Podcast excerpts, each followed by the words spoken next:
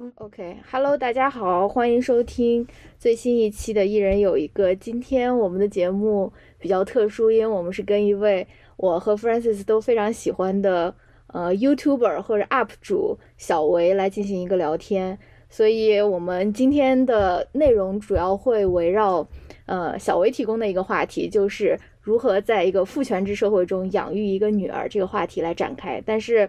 呃，在我们展开这个话题之前，我们可以先让小维给大家做一个自我介绍，就是你可以给听众们介绍一下自己。哎呀，好紧张，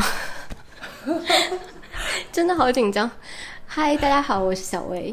嗯，对。然后我今天其实很开心，超级激动的，可以跟 Francis 跟郝小气一起来录播客。这还是我第一次录播客，希望我们这次没有什么技术难题。嗯，好的，好的，要呃，要不要你来先先先来一个那种 shameless 的硬广，推广一下你的 YouTube 和 B 站频道，可以呀，让大家先去关注你。对啊，对啊，现在上来就来一个。好呀，好呀啊，那我对我目前是一个 YouTuber，兼职 YouTuber 和 UP 主，然后我的频道都叫小维的公寓，然后我也对，我也开了，我也开了小红书。偶尔会去更新一下我的日常，都是一些七七八八有的没的，都是对纯粹的日常分享，其他就呃硬硬广已经结束了，就这些了。好好的好的，为了让这个硬广更硬一点呢，然后我们我跟我跟 Francis 现在先要来 呃各一人分享一个。呃，我们最喜欢的小维的一集视频，因为我们两个也是看他一直看他的视频嘛，所以，嗯，我们先来一人分享一个一集最喜欢的 小维的视频，要不 Francis 你先来说。好，呃，我想说一下小维的那个好小啊，不是那个小红书特别的好看，因为。小维他很会拍照，他总是把他的女儿跟猫猫拍的特别特别的可爱，所以所以小啊小维的小红书是绝对值得力荐推荐大家去关注的啊，看他的小红书上的一股清流，对，很治愈，他他他都是那种治愈系摄影的，嗯，然后说说回到小维的频道，我最喜欢的呃，其实我我关注小维的。公寓的这个频道没有郝小气那么久，其实是我是通过郝小气才知道小维的这个频道的。但是知道了以后，我把很多以前老的那些都翻出来看了，嗯，然后我自己最喜欢的话，其实有很多期，但是如果要我说印象比较深的话，可能是呃，就是他上上个礼拜那期，他说他想跟女儿聊的五个话题。呃，其对，因为其中有一个就是说，一定要保证那个出席率嘛。我觉得这个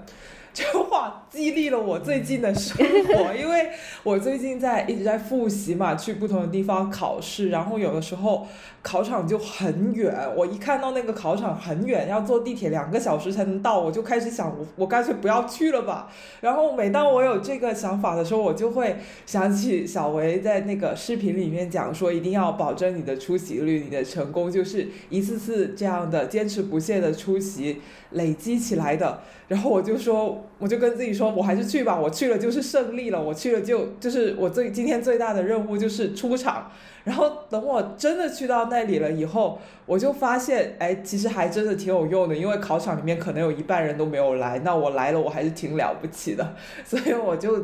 对这一期视频，对我最近生活的正面影响感到特别的印象深刻。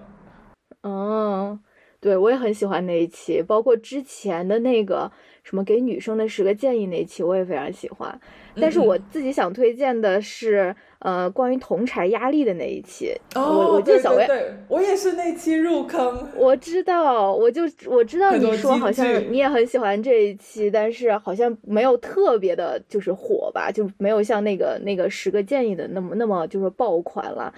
对，所以我我非常喜欢那一期，因为因为我就觉得很受用吧。毕竟现在很多人生活中那种焦虑的来源就是就是比较嘛，就是自把拿自己跟别人比较，然后。我们现在又都用社交网络，社交网络又会放大这种这种同柴压力嘛？你就会觉得啊，别人的生活好像特别特别好啊，怎么样的？然后我记得小维就在里面说什么，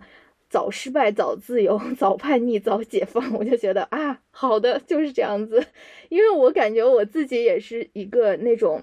很早时候叛逆的那种受惠者，就是我叛逆期其实来的很早，然后，所以我我现在就跟我父母就没有什么更深一层的矛盾，就是因为他们知道说他们说不动我，就是说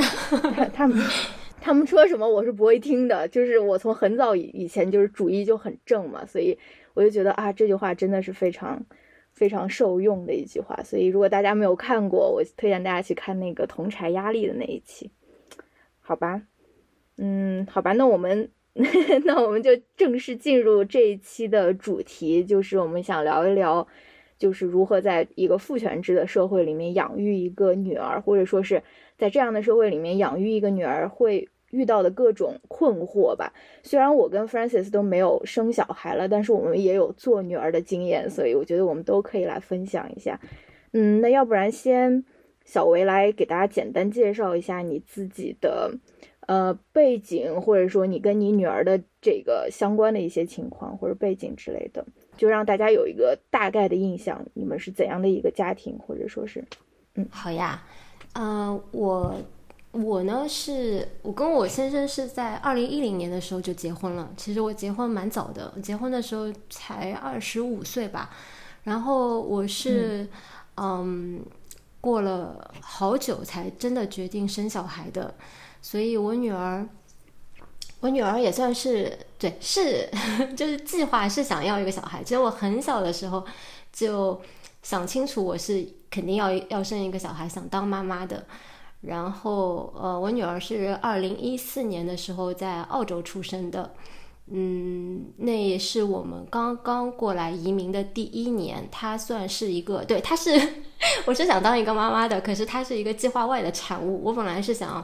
等在完全都 settle down、完全安定下来之后再考虑这个事情的。但是我觉得也就是缘分吧。我觉得我跟我女儿特别特别有缘分。就她出生之后，我真的是觉得，嗯。哎，该怎么说呢？我一说这个东西，就是喉头就会哽咽，就 就我就会觉得啊，真的是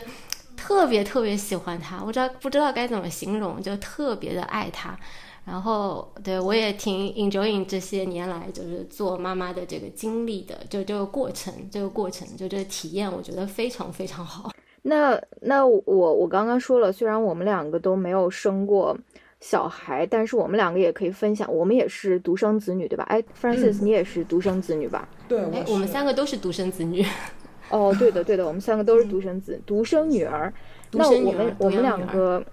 对我，我觉得我们两个可以作为女儿的这个视角，先来分享一下，就是我们作为独生女儿是怎么被养大的，然后后面我们就可以过渡到小维的那个问题，就说如何。就是应该应该在这个社会里面应该怎样养一个女儿，或者说是我们想要怎样被养大，就是从女儿的视角和从妈妈的视角都可以分享一下。要不 Francis，你先来简单讲讲。哦，好啊，呃，我最近在网上面看到了一句话，他们就说，呃，就其实就是在独生子女的这一代里面，独生女这一个角色在家庭里面经常是，呃。承载了家庭对于独生子的期待的，就是说，因为我们这一代人大部分都是独生子女嘛，然后呃，表面看起来说好像呃，这个这个就是女性的这个很多就是女儿，不要说女性吧，就是女儿这很多方面的权益都呃比过去有了很大的长进。比如说，因为只有一个小孩，所以不管你是男是女的，家里面都会把所有的资源给你，但是。这个可能只是一个表面，就是并没有说这一些女孩她们就真的能够呃在各个方面都能够呃有像男孩一样那么自由的那那样的生活，因为呃独生女她之所以获得这一些呃这一些。利益吧，是因为家里面的人是对他有独生子的那个期待，把把对儿子的期待放在了他身上，所以他才有那他可才可以享受那些东西。然后我看到这句话的时候，我觉得跟我自己的个人成长经历还蛮像的，因为呢，我今年年初的时候突然知道了一个尘封已久的家庭秘密，就是我是独生女嘛。但是我爸原来一开始是想要一个儿子的，就不是说生男生女，我我更喜欢要个儿子这样，而是真的希望自己能有一个儿子的那种心情。我不知道是不是跟他是家里面的长子有关系，所以他他的观念里面是想要有一个儿子传宗接代这样子。嗯嗯，我我不知道是不是这样，但他。有也许吧，还或者说他有一些传统的思想在在根深蒂固作祟，还是觉得说呃想要一个儿子，呃，但是其实他在我成长的过程里面，就是呃我一直都没有往那方面想过，就我一直都没有想说呃我父亲其实是不满意我的性别的，他其实更想要一个儿子，因为他有时候又会有一些呃。特别就平权的的话说出来，比如就是说，呃，比如就是说，呃，我记得小时候有一次考试嘛，拿了第一名，然后我的一个呃老师他就说，哎，这是我们的女状元啊，然后我回家告诉了我爸，然后我爸就说，哎，状元其实是不分男女的，你的老师不要就是不要。不应该故意去强调你是女状元什么之类的，我就觉得，哎，我我就是哎，就我爸爸好像还蛮蛮蛮蛮对的，对对对。但是今年我才我才听我妈说，其实在我出生的时候，我爸他他并没有那么的期待，也当时也没有检查我的性别，但是他就觉得说很担心出来不是一个儿子，就就他会有这种。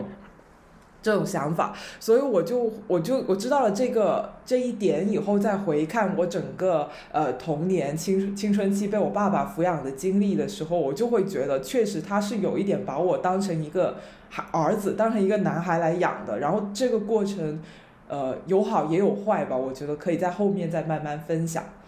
我说完了。嗯，我觉得好有意思啊。嗯。呃，对，因为因为嗯对。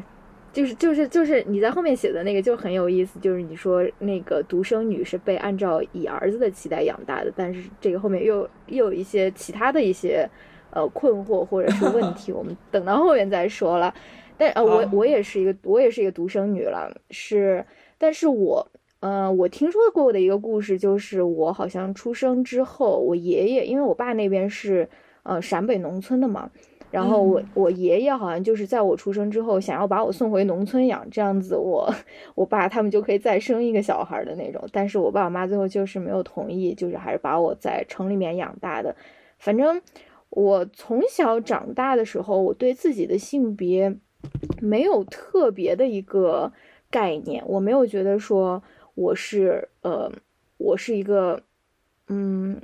这个这个话应该怎么讲呢？我没有特别觉得我的父母对我有性别上面的期许，起码我长大的时候是没有的。我我长大的过程中是没有这样的感受的。但是现在回看的话，其实还是有很多刻板印象存在，包括。学文科还是学理科啊？包括以后职业规划是怎样？包括我妈现在还一直在说啊，女孩子就是当一个老师挺好的，我又在黑我黑我妈了。然后就是嗯，但是我长大的时候，我是没有感觉到有很多来自父母的性别方面的期待或者是压力。但是确实，我我感觉计划生育那一代成长起来的人，可能每一个小孩都有类似的故事吧。我。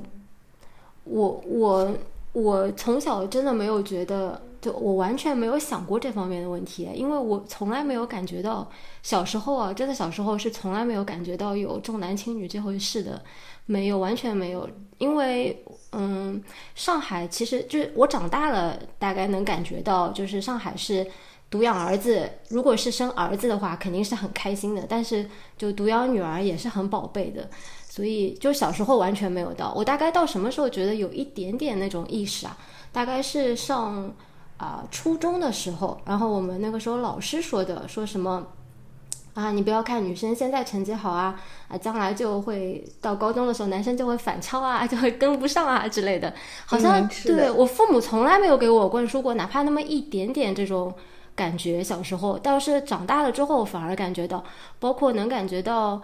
嗯，有一些，因为我是属于比较典型的那种，呃，女生，就是大众期许下的那种女生吧，就文科比较好，也比较乖那种。但有一些女生就是那种比较调皮的，或者说她们是理科成绩比较好的。我也听到过老师会讲，嗯，其实就是或或者会说他们没有女生的样子啊，或者又会说等你们对还是男生学理科更聪明啊之类的。现在回想起来，好像都是老师讲的，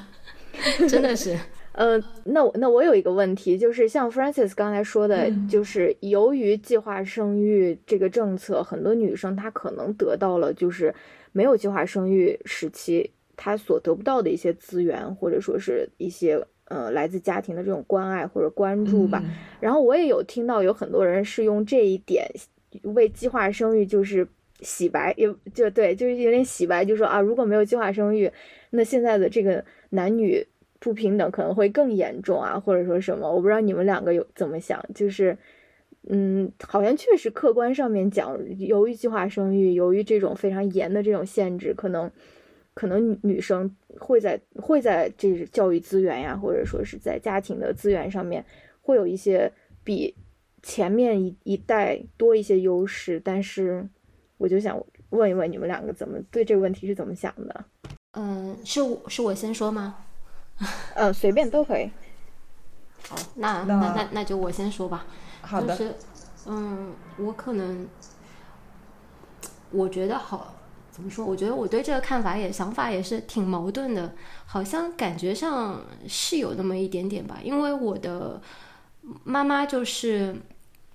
我的外婆生了六个子女，然后是三个男生，三个女生。但你可以看到，就是我的外婆啊、外公啊，为他们的就是儿子们，基本上都做了更多的打算，包括就是房子啊，就基本上家里的资源还是留给儿子的。而女女儿嘛，还是被视为是要嫁出去的。而且我的阿姨呀、我妈妈呀、我大姨妈呀这些人，他们都完全没有过就是这种财产要平分的意识，他们也是默认。就是财产应该是要给兄弟们的，真的就是哪怕等我外公外婆老了，他们还是抱着这样的想法，就完全就是完全是这样想的，并且他们没有，他们虽然没有享受到这方面的权利，但是女儿就是子女该尽的义务，三个女儿是尽的更多的。就是我外公外婆生病以来，我觉得都是他们照顾的更加多一些，所以就是这种网上这种说法，我我我我理解他们的意思吧，但是。大家也要想到，就是这个独生子女政策也让非常非常非常多的女生连出生的机会都没有。就目前这个数字好像是说三千万女生嘛，我不知道这数字到到底是不是准确，我们就姑且少算一些好了。那毕竟也是有很多很多的女生在这种，嗯，普遍还是想生中国人想要一个。所谓的传宗接代的想法下，有很多很多女婴是连出生的权利都没有的，所以我们不能光看就是幸运儿被生下来了，可能得到了一些家庭的福祉，也要看那么多人都连出生的机会都没有。嗯。我觉得小维说的很好，我的看法也差不多。呃，我可能想要补充一点的，就是因为我们，呃，我们三个应该都算是在城市地方里面长大的，所以就说，嗯，我觉得这个就是这个独生子女的政策，可能在不同的地方。他人的感受会不一样吧？比如说，如果是生活在一个资源本身就相对丰富的大城市里面，那你作为独生女的话，你你出生了，你就能够享受到很多的东西。但是如果是在一些稍微没有那么呃发达的地方的话，嗯，你就算是一个女儿，你出生了，可能也还是会有很多东西限制，就说让你不能够享受到社会。有的资源可能我我不清楚啊，因为我没有在乡村地方生活过，可能那些什么农村里面什么分分什么分红啊、分地的政策还是会存在有性别歧视的，不是说，所以就说就不是说你你一个女孩，你家里面只有你一个，你就一定能够获得一些什么样的更更多的利益，所以我觉得这个嗯。就是独生子女对女性做造成的影响这个问题是，就是是是一个很复杂的问题，我也不好去判断，因为我个人的生活经历是很非常非常有限的。嗯，对。那我那我再问小维一个问题吧，就是，哎，我不知道你在怀孕的时候，你知道你怀的是一个男孩还是女孩吗？你有提前做吗？就是你你你你知道你要生一个女孩，或者说你把她生下来，发现她是一个女孩以后，你是怎样的一个心情或者怎样的一个感觉？我很早就知道怀孕生的是个女孩子了，就是这边那个澳洲，他会就是在你四个多月的时候吧，做检查的时候，医生会问你你想不想知道，因为有些人可能想把性别作为一个 surprise，到最后一刻才揭晓嘛。然后我是选择就是说我是想早点知道的。然后他告诉我是个女儿的时候，我真的 我就非常非常的开心，因为嗯。我真的是想要一个女儿，而且我是这样想的：如果第一个生的是儿子的话，我可能会再生一个，因为我想想生一个女儿出来。但是如果第一个是女儿的话，我可能就再生不生就无所谓了。我，嗯对我自己是这样想的。然后，呃呃，知道是一个女儿，感觉是很奇妙的。我不知道该怎么形容当时的那种激动的心情。对，但是当时还。就是完全 hold 住了，好像还可以。但是看到女儿就是生出来，那个血呼啦嚓的往我身上一扔的时候，那个时候感觉是完全不一样的。现在想来都非常非常激动，对。对的，这个也是我的一个非常大的一个恐惧，就是万一我第一我第一要是以后要生小孩，但是第一个小孩生出来一个儿子，那我还要不要再生？就是我就觉得啊，这个好大的风险啊！万一生出来两个儿子啊，我们家现在有两条两条公狗，你知道吗？雄性含量过高了，已经雄性生物太多了。我们家两条狗哇，在一起相处快三个月了，还是每天打架。每天打就是，哎，就是我就在想说啊，完了，第一个要是生一个儿子，第二个到底还敢不敢生？万一再生一个儿子，那不就太恐怖了吗？就是家里就变成那种和尚庙的那种感觉。嗯，anyway，这个是嗯想的太多的一个一个东西。那我们下面说点什么呢？就是哦，我想看到了那个，嗯，要么下面我们就来聊一聊，就说小维想要聊的那个话题吧，就是在这样的一个对。呃，女性整体不算是那么友好的一个社会里面，嗯，养育一个女儿是怎样的一种体验？嗯，或者说是你有什么问题，或者说困惑，想要跟我们听友分享之类的？嗯，困惑就是我之前跟大家一起，其实我们大概也聊过这个话题，也就是说，其实我生完女儿之后，哎，我的女权意识启蒙的比较晚，哎，就那个女性主义的意识真的没有。之前我从来好像这方这方面是比较迟钝的，也没有往太往这种性别方面去想过。真的，我是自己生了女儿之后开始留意这方面的内容，才才有一个这种顿悟吧。我不知道该怎么说，就是我觉得我生了小孩之后变化是非常非常大的，整个人的思想，因为我原来好像也挺特别的怎么说 girly 啊，就特别的女性，特别女生那种，对，然后。到了生完小孩之后，尤其是在我女儿大概两三岁的时候，我思想快速转变的时候，我又有一个特别急转弯的感觉。然后我有，我觉得我那个时候有一点点矫枉过正，我就会觉得，就是我不想让她，我不想灌输她任何，就是说你女生应该有个女生的样子啊这种话，我可能是从来没有跟她说过。我自己讲话的时候也是很注意的，可是我能感觉到我女儿就是那种。呃，传统社会当中认为的那种女生形象，她是那种很 typical 的、很非常典型的那种女生形象。她就是非常的爱美，对，很早她就很爱打扮。然后呢，她有一阵子哦，就是非裙子不穿，就是她去幼儿园就一定要穿裙子的，对。嗯，他对那种非常女性化的东西接受起来很快。嗯，小时候看那个，因为难免嘛，就是你一旦让他进幼儿园之后，他一旦社会化之后，别的小朋友就算你很少让他看公主之类的东西，但是别的小朋友也会看的。他就他难免他也会有那个同柴压力的，他也要去了解这方面内容。然后他，我发现他对他接受这种，嗯，其实我不太喜欢的，包括像灰姑娘这种童话故事，他是接受度挺高的。嗯，然后。他也是特别爱打扮，很早就跟我说他很想打耳洞啊之类的，所以我那时候就挺矛盾的，非常矛盾。我一直是挺担忧的，我一直在想，这个他这样呢，到底是他屈服于整个社会给他的这个压力？因为我就这个问题，我还跟他们幼儿园园长聊过，他的他们那个幼儿园园长跟我说，其实小孩就是是不是社会化，还是他那个内心固有气质，其实在他这个年龄也很难说清楚，非常难说清楚。嗯，但是我也怕影响他对女性身份认同的那个认同感，因为他是很骄傲当一个女生的，他非常的，嗯，就我觉得他当一个女生当的很开心，非常开心。对，因为我以前跟他说过，我我跟他说过，我说你你知道吗？就是中世纪的那种欧洲女性，就她们是只能穿裙子的，她们没有权利穿裤子，就一定要穿裙子。我女儿当时给我的反应就是啊，How wonderful！就是他说那太棒了呀。对，然后我就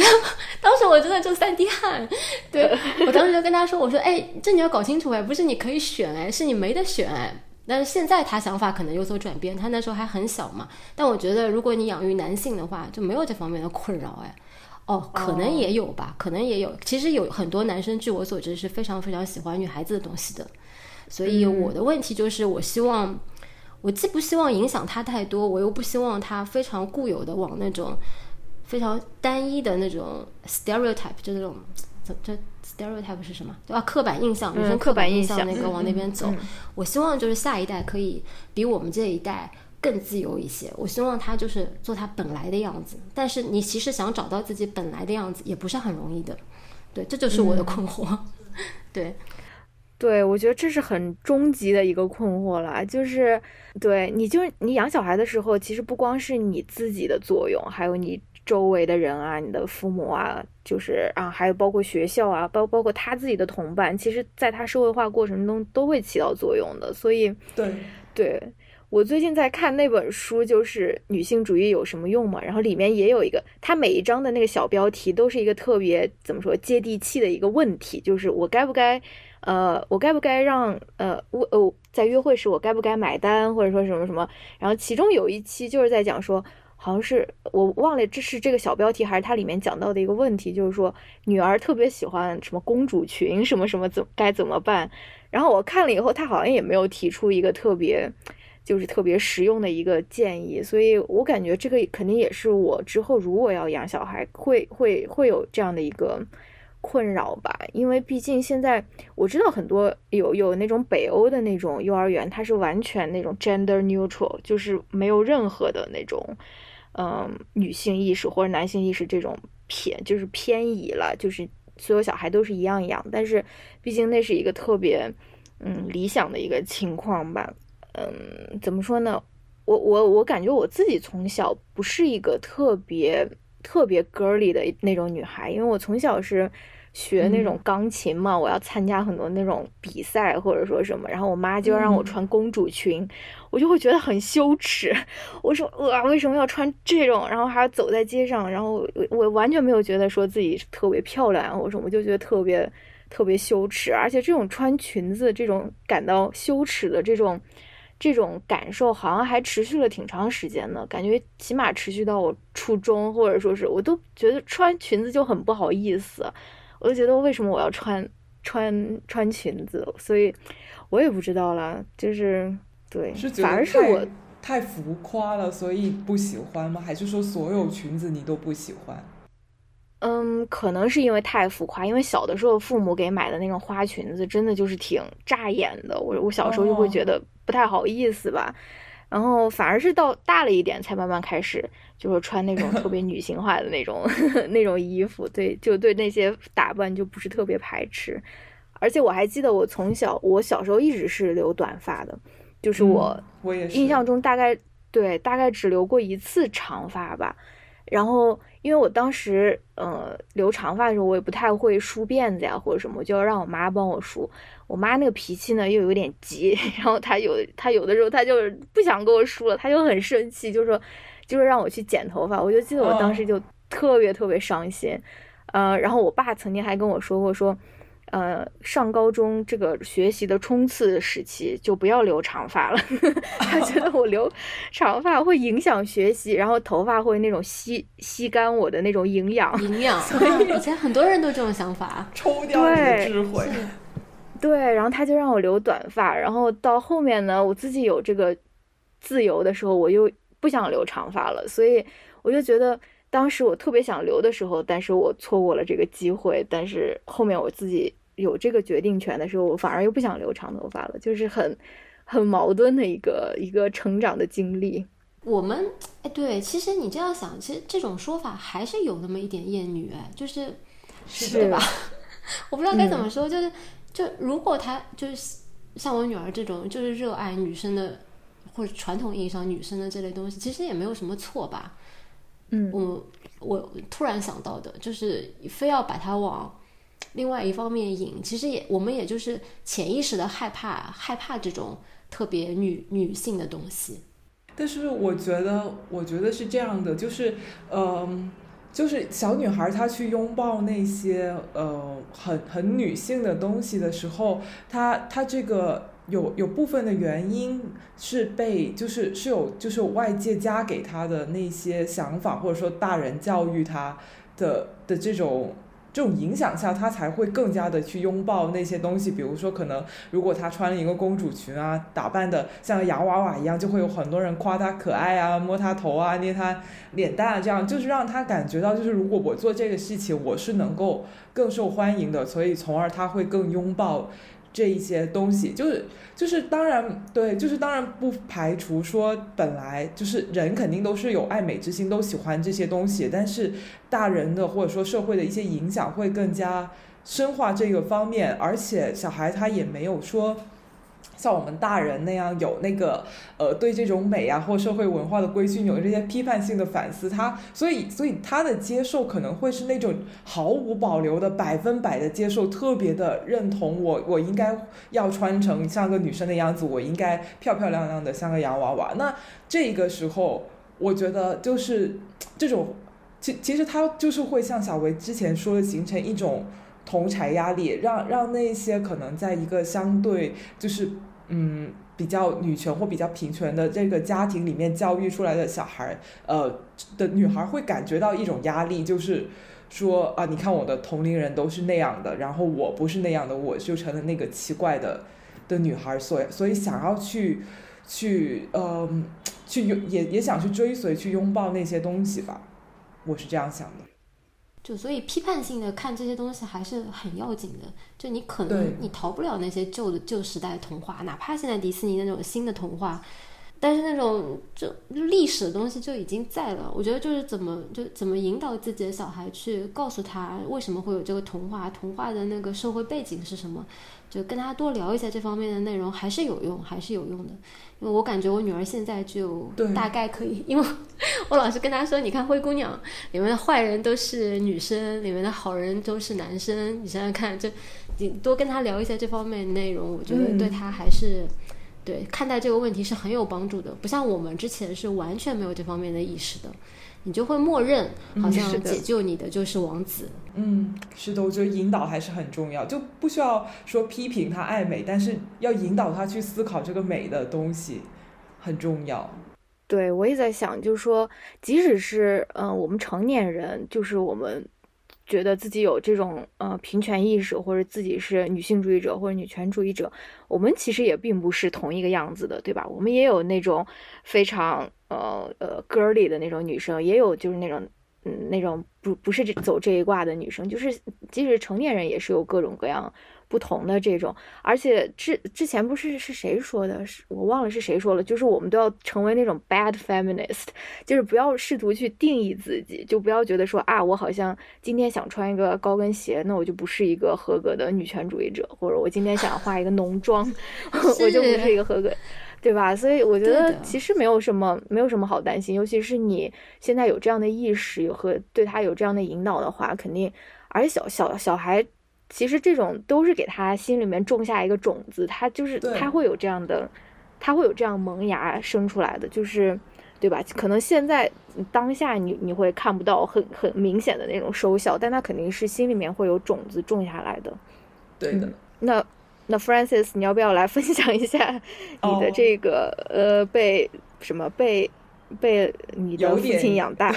有点对厌女的父亲 养大的经历？对对对，啊、就是刚才讲到这个女生爱美啊，这个就穿裙子呀、留长发，这个我就真的特别多话可以说，因为我是从小。都短发的，我是到什么时候才第一次留长头发？是到小学三年级，还是我小心翼翼的向父母申请，他们才允许我去留长头发。那所以就说我人生前十年一直都是短头发，没有留过长头发，是不是我记忆中没有，连照片都没有，所以是真的是没有留过长头发。然后当时，呃，那时候。我父母给的理由也是跟郝小七的父母好很像的，他们就是觉得吸走你的营养吗？不是，觉得很麻烦，给每天要给你就是扎那个辫子很麻烦，你又不会扎，然后我每天要给你做这个事情太麻烦了，就给你，呃，就就给你剪个短发吧。但是我除了留短发以外呢，我还经常被他们安排穿裤子，是他们安排我穿的。呃，其实我是挺想穿裙子的，因为我身边呢就有一。一个呃非常爱美、被打扮的像洋娃娃一样的表姐，然后她就很，她就是那种女性气质很突出的女孩。然后呢，因为她又比我年纪大嘛，那你小孩很容易就会去仰望或者说想去学你的姐姐、表姐这样的角色。呃，然后他又会有很多东西玩，那然后经我小时候其实是有经历过，就是因为我的外表太不像个女孩子了，又短发，然后又又不穿裙子，然后我的姐姐们就有点不是很喜欢跟我玩，觉得我我也不知道为什么，我我一直觉得就是他们。他们的理解就是觉得我是个弟弟吧，我不是个妹妹，所以他们不想跟我玩。我我自己的理解是这样，我从来没有问过他们为什么会这样排挤，就是有一点排挤我的这种心情、这种感觉吧。然后在学校、幼儿园里面，我也会有这种感觉，就是说好像女同学们也不是特别的爱跟我玩，可能是因为我的外表看起来太像一个男孩了。相反，我的。我的表哥倒是很喜欢跟我玩，在小时候，我这完全不是我想要的，我想跟女孩子玩。呃，对，因为我的那个，就是小时候有有，我自己感觉是有，因为呃不太像个女生，所以呢就在女生的群体里面不是特别受欢迎，有这种的感受。所以我自己其实从小到大长到，包括到我现在，我都是有一种呃隐隐约约的困惑，就是不知道应该怎么去面对自己的女性特质。呃，其实并这并不是说我我对自己的性别认同存在障碍啊，想要变成男生什么的，完全没有。相反，把我逼到了另外一个极端，我我无比认同自己是个女孩，但是呢。我又有一个一点困惑，不知道要不知道怎样我才能做一个真正的女孩，我就一直有点觉得我是一个假的女孩，就我认同我自己是个女孩，但是可能别人看我不会觉得我是个女孩，就我经常就会陷入陷入一种困惑，就是说，嗯，哎，我现在这样是不是不够女的呀？不够像个女生啊什么的？尽管就是。呃，了解了女权的这些理论以后，我当然知道，就是说女性是多种多样的，不管你是怎样的人，你都就是你都是一个女性。女性不是被你是不是留长头发、穿裙子这些东西所定义的。但是因为可能小时候有这种这种成长的经历吧，所以我就还是会有一些自己这样心里面的一些小纠结。嗯，然后另外一方面呢，就是呃，就是说，除了外表上我被打扮的很像一个男生以外，呃，在教育上面，我的我的爸爸也是把我当成一个男生来养的，他会要求我像一个男子汉，然后呢，就把很多有毒的男子气概交给了我，对啊，比如说就是。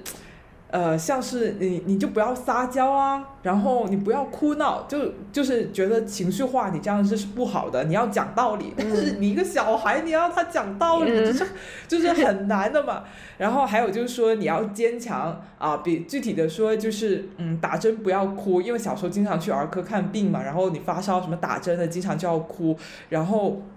然后儿科都是。就是鬼哭狼嚎、哭倒一片的那些小孩，特别特别的能哭。然后这时候他们他就会要求我说：“你打针不能哭。”然后，呃，当时儿科的那些医生跟护士对我的印象都是那个不会哭的小子，就 那个不会哭的男孩。然后嗯，然后还有就是说，比如你要你要勇敢啊，你要胆子大，就是爱冒险啊什么的。就比如说，如果呃我我怕高不敢去某个地方，或者说力气不够大呀，呃被累倒啊，就是呃觉得说就很累啊，什么事情不想做的话，那那可能就会被被嘲笑说，哎，你没有你很没有，你这样这样子，嗯。对，所以这些其实你小时候的时候不觉得有什么问题，但是长大以后再回想，其实都是一些很有毒的男子气概被教到了我身上。就呃，我父亲可能很认同这一些男性的特质，觉得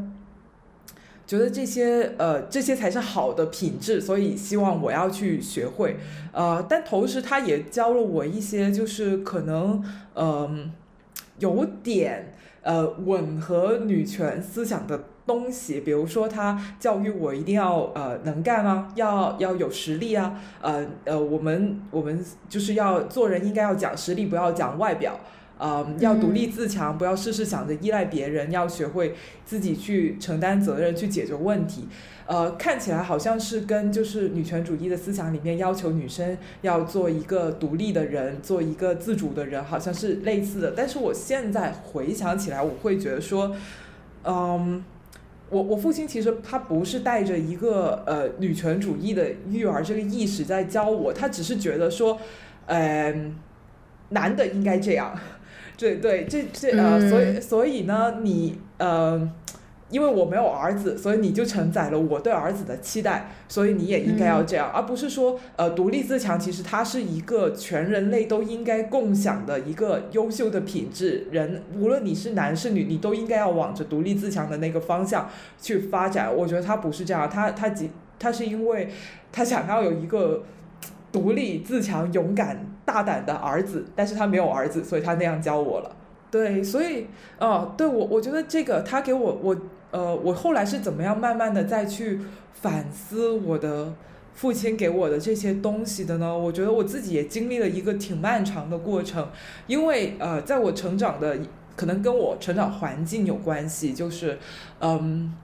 在很长的一段时间里，他教给我的那些东西是奏效的。比如说，呃，你你更加的，就是你要你你你讲道理啊，不情绪化，不哭闹啊，还有说更加的勇敢啊，啊，相对的比较的呃独立，不那么在乎呃外表的东西，比较讲实力。就是换到小时候，就是你可能不没有那么在乎外表，比较用功读书这样吧。那嗯，就是他某种程度上其实是让我在校园生活里面过得比较好的，就老师。会觉得说，嗯，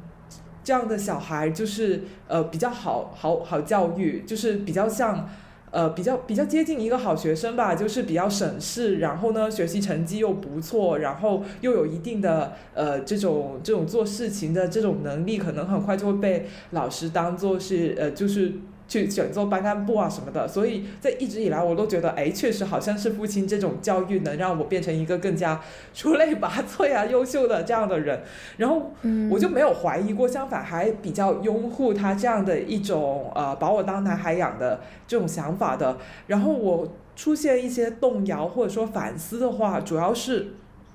一个转折，就是我升上了高中。然后我高中呢是一个呃跟我之前读书的学校。环境特别不一样的地方，首先是呃，它是一个真正的名校，然后嗯，所以里面就汇聚了很多不一样的人。因为我以前读书的学校都离我家挺近的，所以可能都是我们那片 neighborhood 里面的人，然后大家的那个什么阶层啊、身份啊都差不多。然后因为高中它是一个呃市里面的名校，那就各个地方最好的学生都会到那里去上学，那所以我就。有一点突破了自己的原来的那个小世界，见到了更多呃不一样的同学、不一样的人、不一样的家庭养他们自己小孩的方法。然后我印象很深的时候是应该是高中二年级的暑假，然后呃有两我们班上有两个女同学，她们自己去了呃上海跟北京自由行，不是跟团旅行的，就是她们两个呃自己去旅行。当时她们应该都是十七岁，或者说刚刚十八岁。就还是比较小的，没有就是刚成年或未成年的这样的一个年纪，而且大家要给零零后听众普及一下哈，我们就有零零后听众，就是我们那个年代，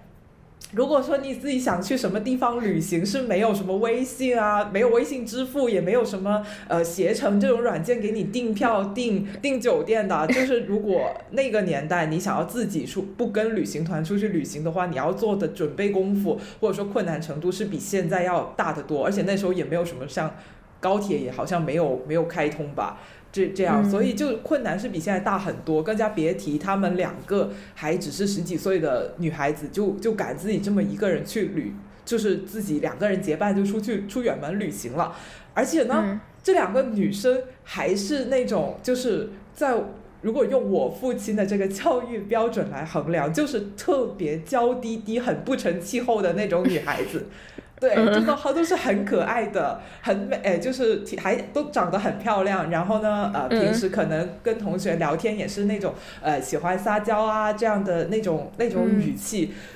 嗯，但是我觉得，我觉得说。虽然我不撒娇，但是我不敢十七岁就去北京、上海玩了，所以我这个事情我就给了我很大的冲击，就突然让我意识到，就是那些看起来很柔弱的、很娇滴滴的、很很像个洋娃，就是传统意义上那种很 girly 的那种那种女孩子，不代表她们就不独立、不不能干、不勇敢，她们其实。做到的事情我不一定能做，所以从那个时候我就开始就是去反思我我父亲给我的这种教育，就是说，嗯，嗯，到底什么才是一个好的品质？到底怎样才是一个好的人？就包括女性的一些特质，它是不是就是不好的？然后那些呃专就是男性气质是不是一定就是好呢？我就是从那个时候开始产生了动摇，嗯。嗯，小维应该放心了吧？你女儿以后说不定就是这种，就是这两个独自出去玩的这个 女生之一。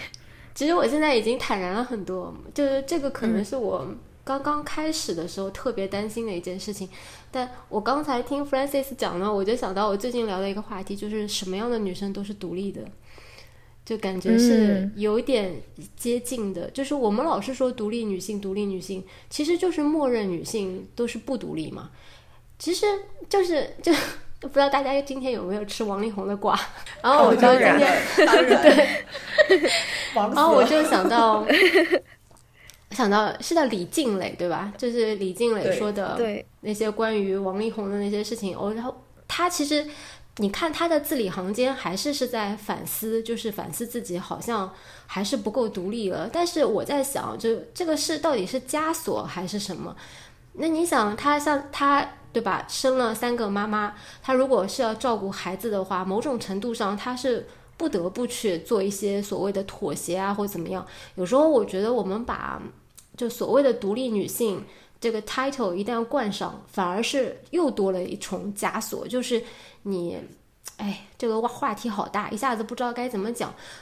就是我觉得李静蕾就是，他还说是什么不要赡养费什么的，就是他没有要求要赡养费啊之类的。然后我就在想，离婚的时候不分赡养费，那你到底想？大家懂我的意思吗？就离婚不谈钱，谈什么？我对呀，对 呀，我不要赡养费，我难道要王力宏的 CD 吗？我就是这个感觉，就是我觉得我们女生就被被。归宿的被那个规训的，就是这也不行，那也不行。就是你要当贤妻良母，又怕别人说你不是独立女性；你要当独立女性了，又怕别人指责你不是贤妻良母。总之就是两头都不着，就是这种就是这种感觉。反而我是觉得，就像上次我想到的，所可能所有的女性都是女性，就不分所谓的男性气质、女性气质，就是温柔同样是好，只要是好的东西。都 OK 啦，就是包括所有的女生，我觉得生出来就是独立的，没什么不独立的。只要法庭，只要法律上我们人格是独立的，那就是独立的。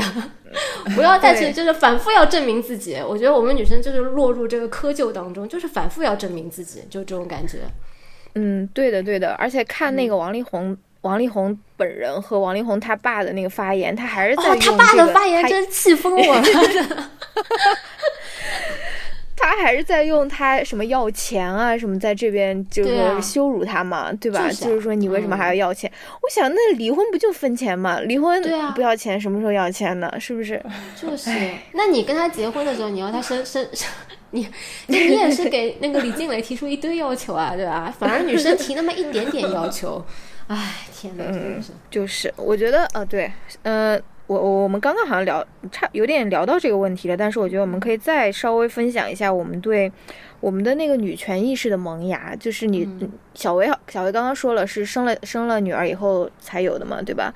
呃，Francis 那。那你你你有你有印象？你什么时候有这种女权意识的萌芽吗？呃，我觉得那肯定是要到上大学了，因为我大学学的是中文系嘛，然后我们系里面有有老师，他就是呃是是专门做这个女性主义啊、性别研究方面的。的的研究的，所以我们当时系里面有很很充分的那个氛围跟跟资源在谈论这些这些东西，就是不管你不管是做外国文学的还是现当代文学的老师，都会在聊这一个这个话题，所以说真的是呃，就是很很很正式的去接受这个接触这个概念跟这些想法，绝对是上了大学以后，嗯。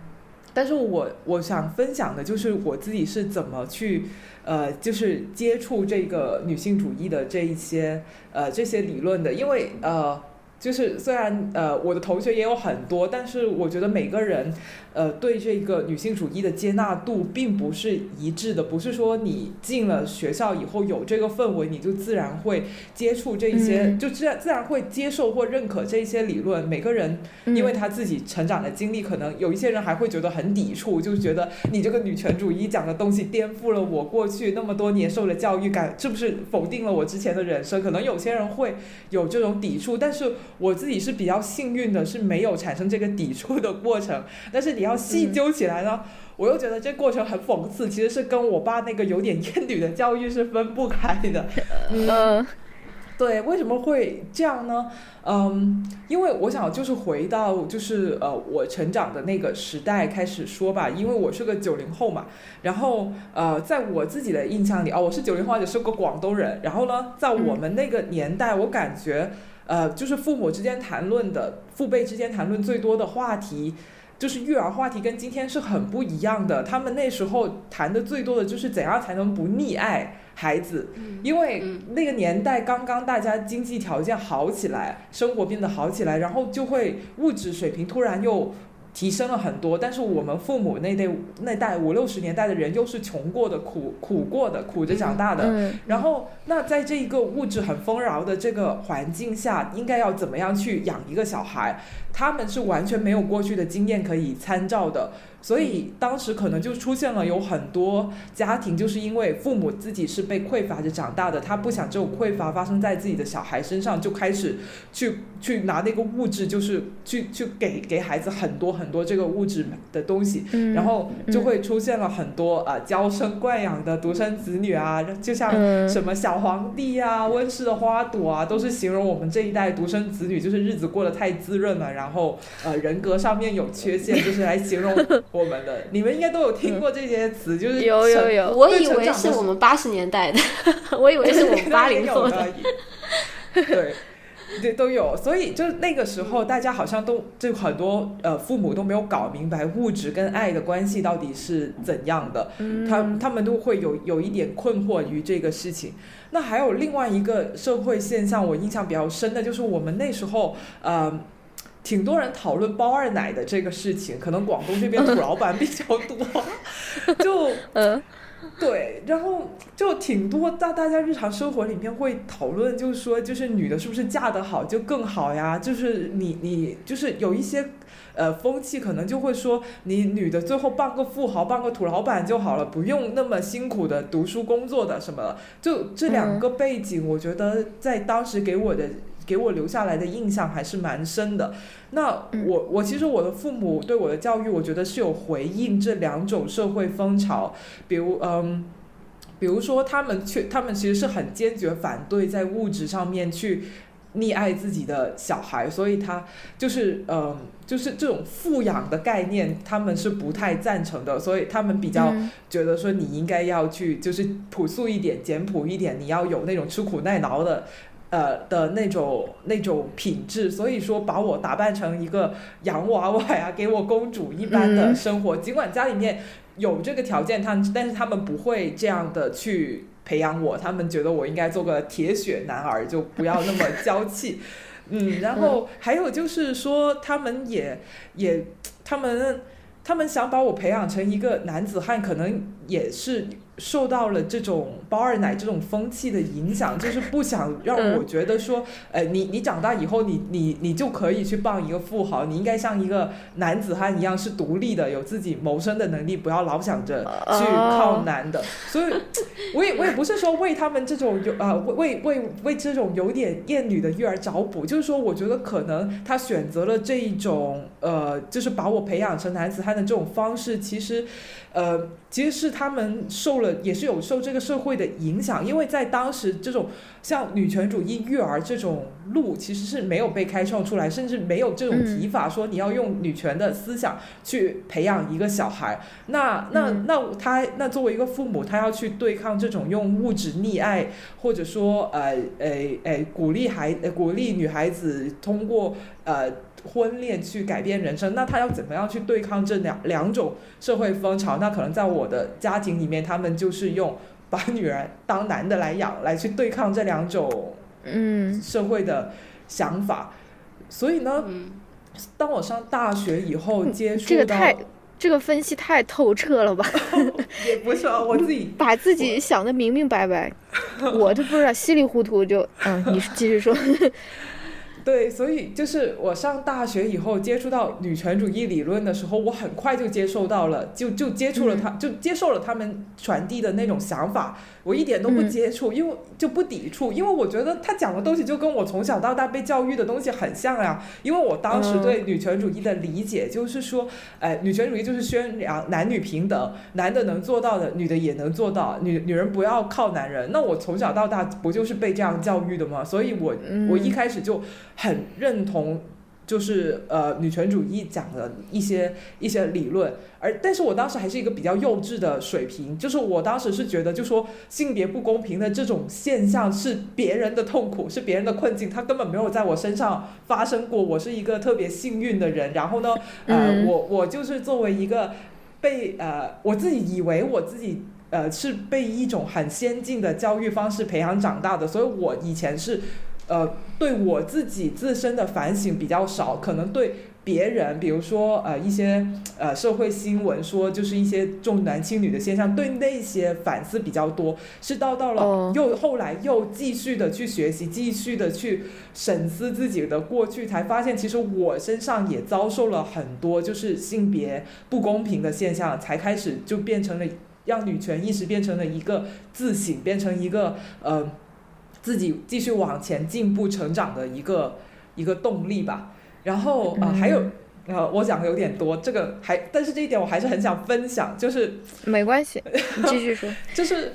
我我上就是为还有另外一个为什么我会拥抱女权主义的呃思想呢？还有另外一个呃原因，就是说呃上大学以后啊，就是大家应该也会有经历过的，你身边就会有那种呃。大家经常谈论啊，谁又谈恋爱了，谁又脱单了，谁还是牡丹啊什么的这种这种讨论，还有各种学校里面有各种联谊啊，女生节啊，我们中文系中文系的女生经常就是被拉去跟 理工科的人去联谊，然后我就很对我就觉得很烦，当时第第一感觉就是很烦。但但当时烦的心情不是说我觉悟有多高，觉得说这些东西其实是不合理的，是是对女性的一个呃，就是性别印象的这种这种刻板印象的一种再深化，那是没有往女权的这个方向去想，单纯就是觉得，因为我从小都是呃一个假小子嘛，那我就觉得我在那种联谊啊交友的场合，我一定就是很不受欢迎的那种。那种那种类型的女生，然后我不想去做那些我不擅长的事情，所以我就很讨厌他们。然后刚好呢，女权主义的理论又提供了思路给我去批判这些现象，那我就合理化我的厌恶，所以我就更加拥抱女权主义的思想了。所以我觉得有这两方面的原因吧，就是有一些基础，有一些心理土壤，又有一些机缘巧合，所以才成为了一个。决心要做一个女权主义者吧，嗯，我的分享就是这样。那嗯，那小七我自己对我自己的话，就是非常跟你非常不一样，因为我从小是因为我父母是都是那种理工科那种那种理工科生嘛，所以。他们在他们跟我就是没有任何关于性别方面的讨论也好，也没有什么特别。呃，强的一种教育理念，不像 Francis 的爸爸，他起码是有自己一套方法，想要把自己的女女儿教育成怎样。我好像就是就是莫名其妙就长大了的这种，所以，我我的那个女权主义、女权意识萌芽也是非常晚了。因为我记得就是高中的时候，大家都是在忙高考，而且我是那种，你 你像我，我爸让我连高考连那个长发都不能留的那种东西，就是。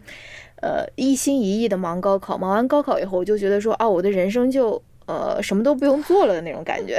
就是啊，后面我就可以啊嫁一个人，然后就是呃对躺平，然后嫁人，然后就过着那种很舒适的生活。我对自己人生没有任何的规划的，我没有想说啊我要去干嘛干嘛，我要成为一个怎样的人，我就是这样子，就是就就随便过一过的这种。呃，包括我，你你你你们如果去翻我很很。古早的那个豆瓣的书评，我我经常有那种，我经常那种非常恐怖的发言，就是说什么，呃，我好想像男人一样思考，对，像男人一样思考社会问题。我说天哪，太羞耻了，就是大家都有这个阶段的，对，对对对，嗯，而且包括包括我。呃，之后进大学，然后过那种集体生活，我感觉我自己是有一点那种厌女的倾向，我就觉得是啊，我是这种出淤泥而不染的，我是，我也有，我也有，对我就不想与与其他人为伍，我就不想要这种缔缔结非常深深厚的这种女性友谊啊或者什么，我觉得我我也是有这样的一个阶段的，是，就大大学的有有有一段时间，我就是独来独往，然后。就自己去做事情，我就很看不起那种什么上个厕所也要两两个人一块儿去对对对对对，我我也在干嘛？这个阶段。对，就是这这就是有这样的一个阶段吧。我感觉我真正女性意识，嗯，启蒙其实是我上研究生的时候上了一门课叫。库尔理论就是 queer theory，那个是非常非常高阶的一个女权主义理论。就是我没有上过任何其他，比如说基础的这种女权理论，可能上过一门吧，但是我就去上了那个库尔理论那门课。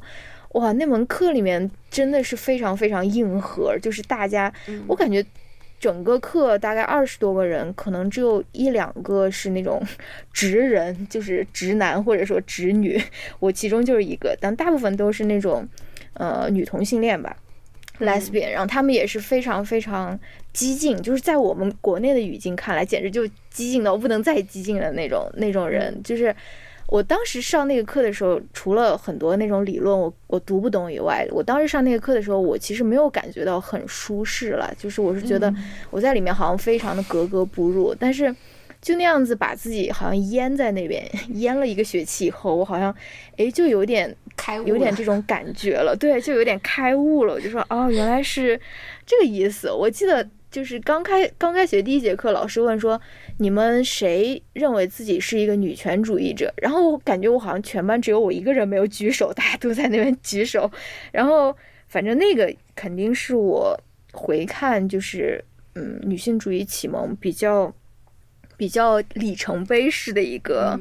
一一个事件吧。然后有了这样的这种理论。武器以后，然后再去回想自己之前在很多场合经历的那种不适啊，就比如说是那种酒桌呀，或者说是，对吧？就各种场合经历的不适，好像好像就非常 make sense，对吧？就是啊，原来原来我不是说想的太多了，原来我我的这种这种感情是这种有迹可循，并不是说我一个人在这边瞎想的，对吧？对，所以差不多就是。你这样一说，我也是哎，就是虽然我接触女性主义也很晚很晚，三十以后的事情了，可是就是接触了之后，我就想通了很多小时候的事情，突然都觉得啊，一下子就找到了，就是知道我当时为什么这么生气。小时候只是不明白为什么生气，我记得很清楚，就小时候有一次，我跟我表哥的，我在我表哥家玩，然后他是就他爸爸那边的那个。堂弟，所以我跟他是不是亲戚就不认识的。那他也在那里玩，我跟他年龄差不多大，然后他就是那种嘴很贱的小孩，就经常会给他起绰号啊什么的。然后他就，呃，好像就很难听的称呼称我吧，就叫我吧，就是诚心气我之类的。然后呢，我是我不是故意说我要打他或怎么样，只是他在我身边，我后来就跟他打起来了。打起来之后，我就给了他一个耳光。对，然后。然后给了他一个耳光之后，然后大人呢就是觉得啊，这是一件不得了的事情。其实两个小孩打架并不是什么特别不得了的事情，但是他们就是生气于我打了那个男生一个耳光。然后我我那个时候记得我大姨妈还反复跟我说，她说你怎么可以打男生耳光呢？这个是要触眉头的。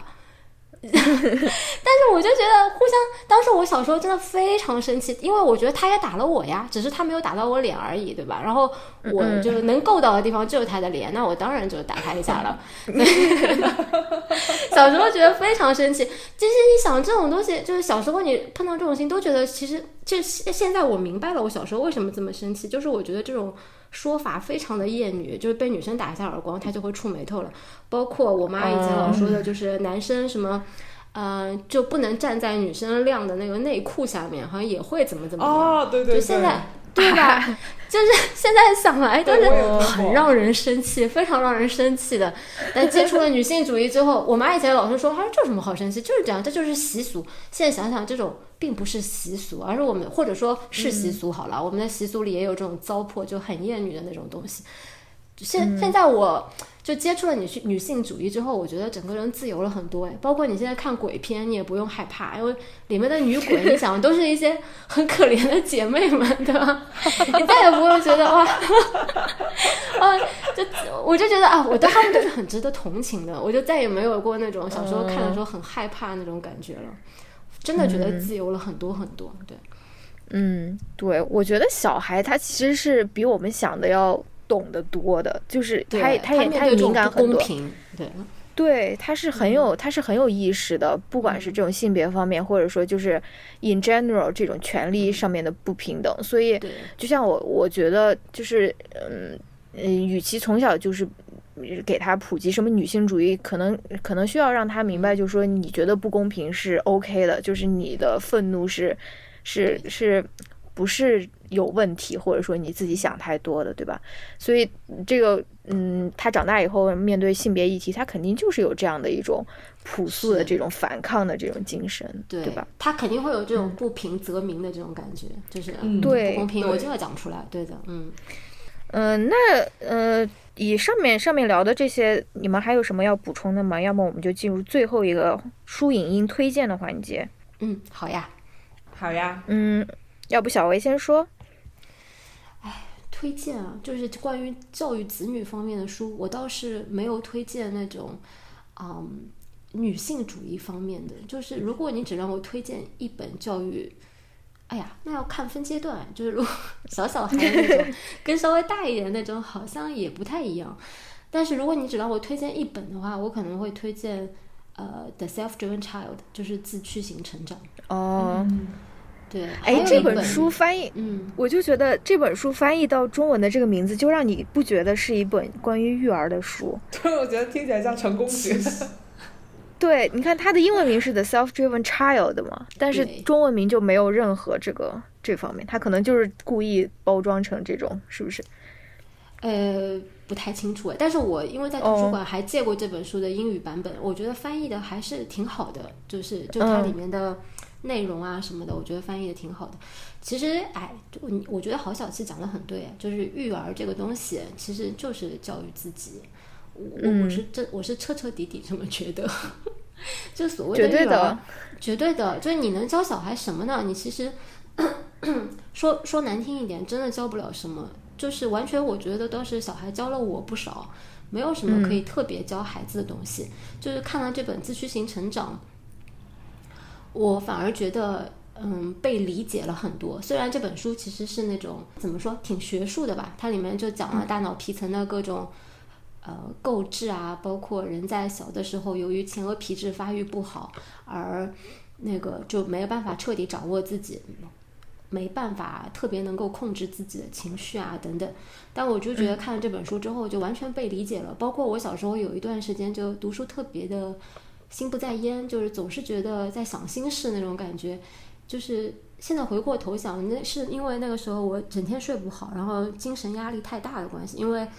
换了一个中学嘛，那个中学又是特别严格，数就是特别强调数呃数数学，而我就是这方面是弱项，还强调体育，体育这方面我也是弱项，所以我在那个学校当中就待得很不开心，导就导致我整天就是在晃神。现在看那本书的时候都明白是为什么，就是因为那个时候杏仁核接管了一切，就导致你的前额皮质没有办法发挥他自己的领航员的那个职责，就特别能够被理解。然后我也可以从就科学层面上来看，就现在的孩子，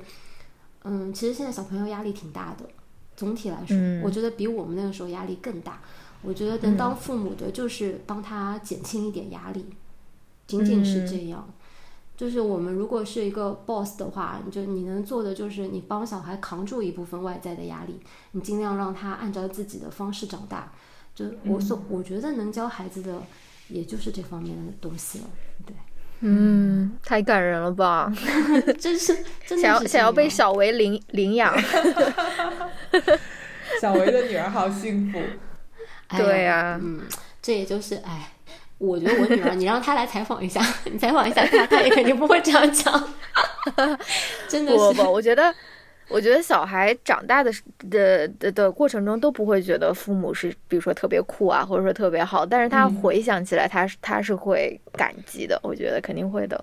对，那那我来推荐几本，我我其实没有什么特别特别好的推荐了。其实我以前在不丧里面也推荐过一本，呃，一部我特别喜欢的电影，就是跟育儿有关的，就是为子搬迁。哦，呃，不是 Juno，是为子搬迁。哦，Juno 也也是啦。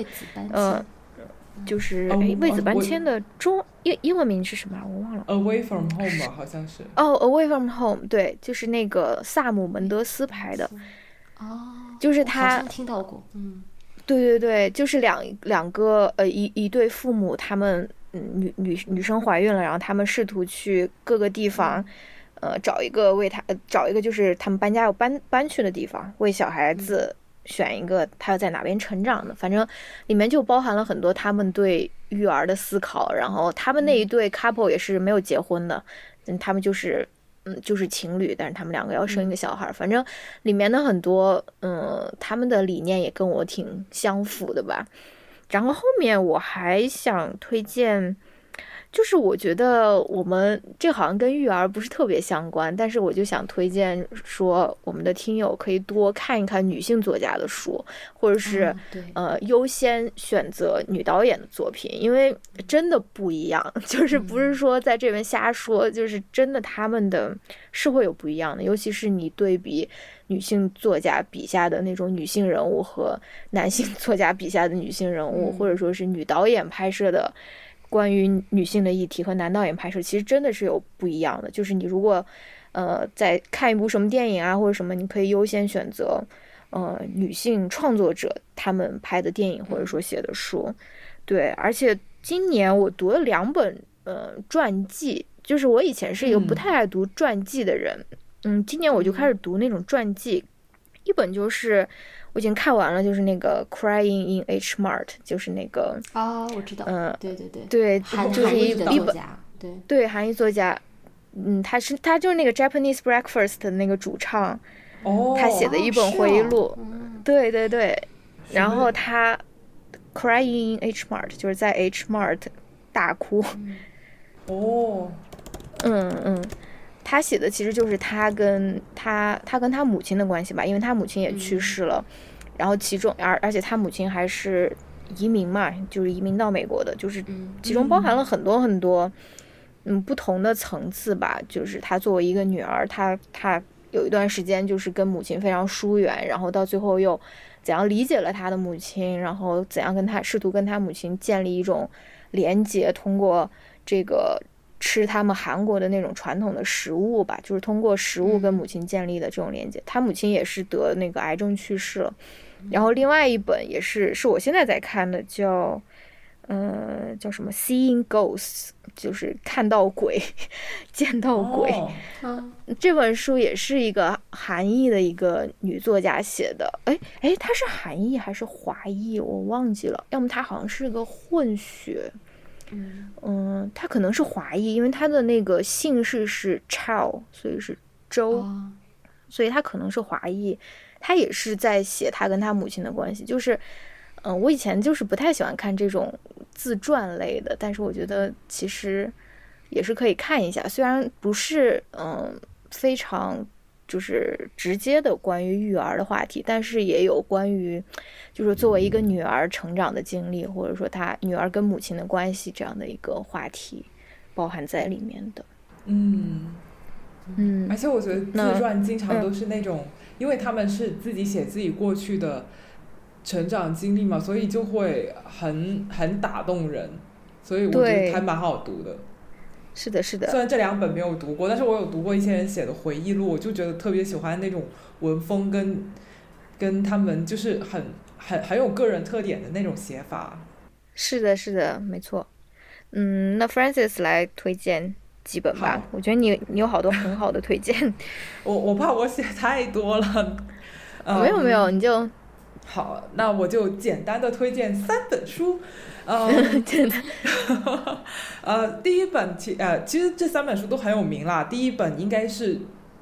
嗯，一九年的时候很呃很出名的一本畅销书，是阿迪契的，它的全名叫做《亲爱的安吉维拉》或一份包含十五条建议的女权主义宣言。那这本书呢，就是呃尼日利亚尼日利亚女作家阿迪契她写的。她写这本书的契机就是她的一个好朋友刚刚生了孩子，那个孩子是个女儿。然后呢，这这个她的朋友也是一个呃高知女性了，但是对于就是说如何用女权主义来培养一个女儿这个事情感到很惶恐不安，也不知道应该怎么入手，他就去向阿迪契呃请教，然后阿迪契就写了呃这一本很小的书，小册子那么那么那样的一本书，然后这本书里面就有十五条建议，就是说呃你怎样才能够做一个女权主义者，然后嗯。呃，你如果想要用女权主义的方式去养育一个女儿的话，你应该要怎样做？然后在这个过程里面，呃，你会遇到哪些阻力？就我觉得写的挺好的，就特别契合我们这今天聊的这一个 这一个话题。嗯而且我我自己也非常喜欢他在里面提到的一些一些观点啦，比如说就是呃女性是怎样的被教育，就说呃要去讨好别人啊，但是其实我们就要教女孩子，就说其实你是可以不讨好任何人的，你呃就是他他也提出说就是呃我很多女生都觉得就说幸福的婚姻就是呃你的终点，就是你最大的成就，但是你看看进就是你看就是你进到一个屋子里面，如果他们都是女生在聊天的话，十有八九就是在聊他们的男朋友跟老公。但是你看看进一个 男人的全是男人的屋子，有人在聊他们的老婆吗？基本上是。没有的，还有就是说，呃，他还有一些很颠覆的想法，说，呃，你不要，就是女生千万不要觉得说被求婚，呃，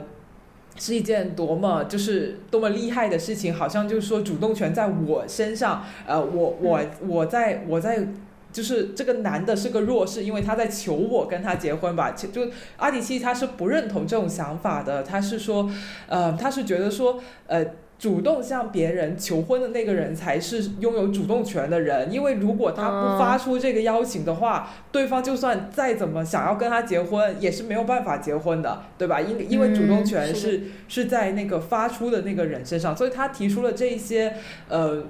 这些就是很朴素的，也很很很直接的这些观点，真的是有打破到很多我们女生从小到大长大的一些被灌输进来的迷思的，所以我还挺推荐这本书，啊、而且它嗯。嗯，就是我也可能他的写法文笔也非常好，就是很铿锵有力、很很坚定的那种。如果 就是有有一段时间，我我心情特别低落、沮丧、怀疑自己的时候，我经常就会打开高声朗诵，获得了这些 嗯让这些女权主义的力量注入我的身体，我觉得特别有效。对，所以嗯这本书是推荐的。然后第二本呢？嗯，哦，你继续说。呃，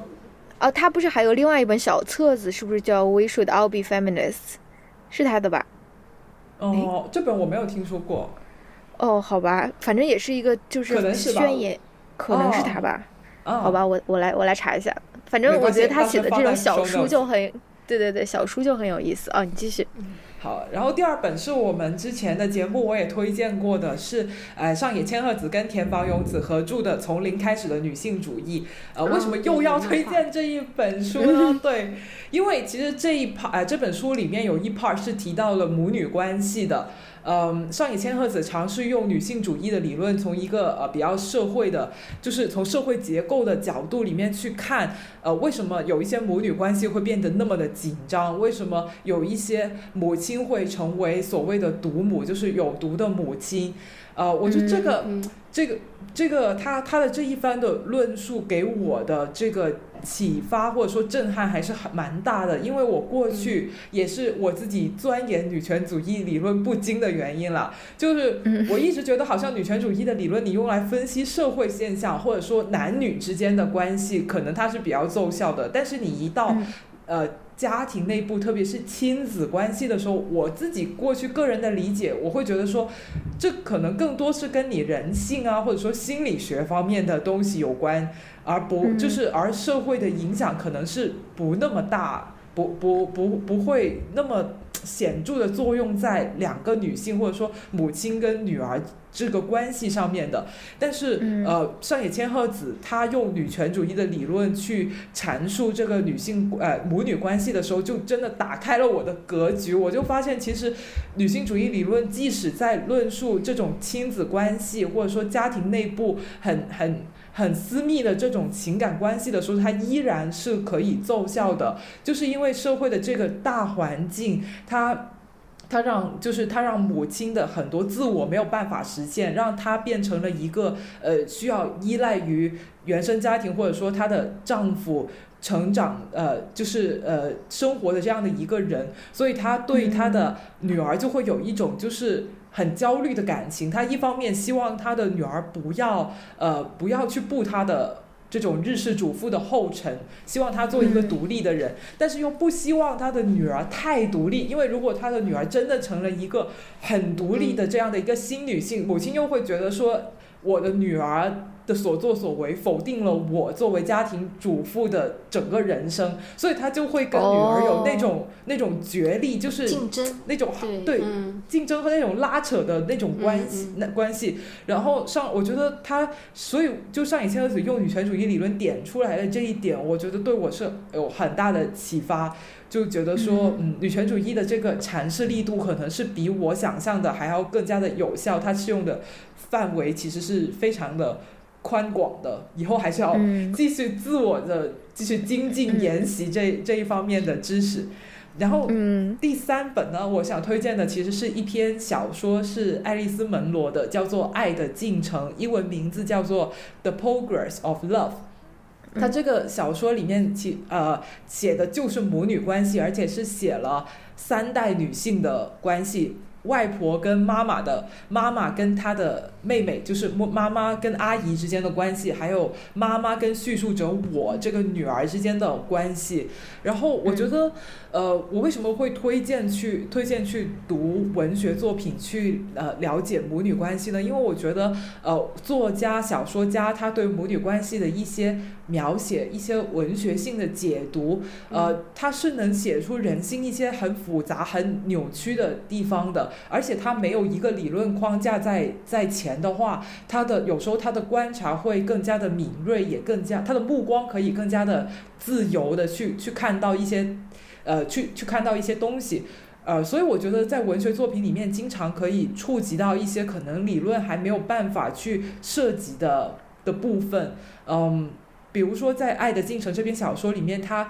就有写到这个女儿，她感受到了母亲对她的这种一种没有办法解释的厌恶，就是她她，而且她觉得自己作为一个女儿，她必须要去承受母亲的这一种。负面的感情，尽管他自己觉得很痛苦，但他还是要把这种父母亲的负面的情绪给给吞下去。然后后来他又继续追溯家族的历史，想知道母亲的这一种，就是母亲就是扔给他的这些负面情绪来自哪里。后来他就从他妈妈跟阿姨跟外婆之间的关系里面找到了些许的答案。我觉得他这个描写。非常的动人，也非常的深刻，所以，呃，也许可以启示我们去去反思母女关系跟自己跟妈妈的关系吧。所以我推荐这这个作品。好了，我说的太多了，我不说了。嗯，太棒了。对。不过，哎，我刚才听 Francis 讲的，就是那个女性主义可以拿来解释母女关系，我就突然想到了张爱玲跟她的妈妈黄黄亦凡，好像是叫对。因为以前读的时候，我只是觉得他的妈妈是一个有一点自恋型人格的人，就是给就是小时候张爱玲带来了很多很多这种。嗯，对，就又想讨好自己的妈妈，然后呢，又不知道该怎么办那种感觉。但是刚才听 Francis 这样一讲，我也可以想到，就是他妈妈可能也是，就是如果你用女性主义理论。来放在他们两个关系当中的话，好像就更容易解释。就他的妈妈既希望他可以当一个新女性，因为一直出钱出力让他去读书嘛。但是呢，偶尔又会讲到，啊，我应该早点把你嫁掉，就是这种很矛盾的说法是为了什么？其实不一定是嫉妒，就是张爱玲比他年轻啊，或怎么样。其实往往是他妈妈自己还在，对，就是这种厌女和又要当新女性的那个情绪当中。自己还在缴获，没有办法就厘清，嗯，所以哎，其实也是，就他们那个年代可能也是新旧巨变吧，对，反而就觉得 更通了一点。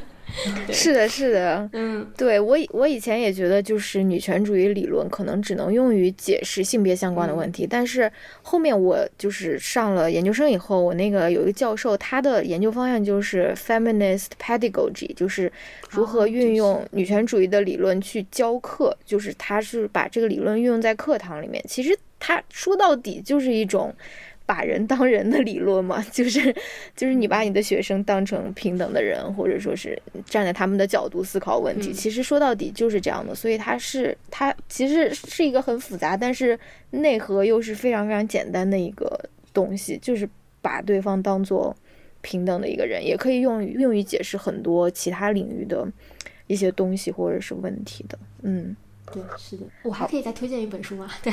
可以，可以，可以啊！突然想到，就是刚才 Francis 说的，就是母女之间的关系，然后或者是就是郝小七刚刚讲到的女权主义可以用在其他的方面，我又突然想到了那个 The Women's Room，The Women's Room 被称为是小说版的那个第二性嘛，然后我就突然想到，其实女性主义，嗯，因为他在 The Women's Room 那个作家他在。第就是第三个 part 或者快要靠近末尾的时候，他有讲过，其实女性主义的那个男女的结构不平等，完全可以用在种族之间。对我就觉得，嗯，就我目前在海外嘛，我也能感觉到，就亚裔当中其实也有那种内部的内部的歧视吧，有点像女性之间的那种。就是郝小七一开始说的，就是你说你有时候会想啊。I'm not like the other girls，我跟别的女生不一样。其实亚裔也会有的，他会有那种，你看我跟别的亚裔不一样，我是很酷的，或者说他会就是追求一个嗯白人社会的认可，就是跟有些女生追求的是那个父权社会的认可或者男性的认可，其实是非常非常像的。也就是说到底，我觉得好像还是权力权力的那个权力不平等，就男女之间的那种。抛开，其实你说就是男女之间的差别，跟白人跟亚裔之间的差别也是一样的，就是你你总体来说，在科学上来讲的话，两者是没有什么太大差异的，就是种族之间的差异或者性别之间的差异大不过个体之间的差异，但我们还是好像习惯于去用那个种族啊，或者是用性别来套，其实还是那种性别不平，还是权力不平等在里面，是的，非常像，非常像，对的。那今天聊的也差不多了，一小时一个半小时了。那已经一个半小时，对对，非常非常开心跟小薇和 Francis 聊天呢。我也很开心跟小薇聊天。对呀，跟小薇网友，我我感觉我们好像就是去年差不多这个时候认识的，就是嗯，圣诞节时候，网友。对，好吧，那也希望大家 多多关注小维的 B 站和 YouTube 频道。那 我们今天要不就先聊到这边，嗯，好的，拜拜，大家下期再见。好，下期再见，拜拜。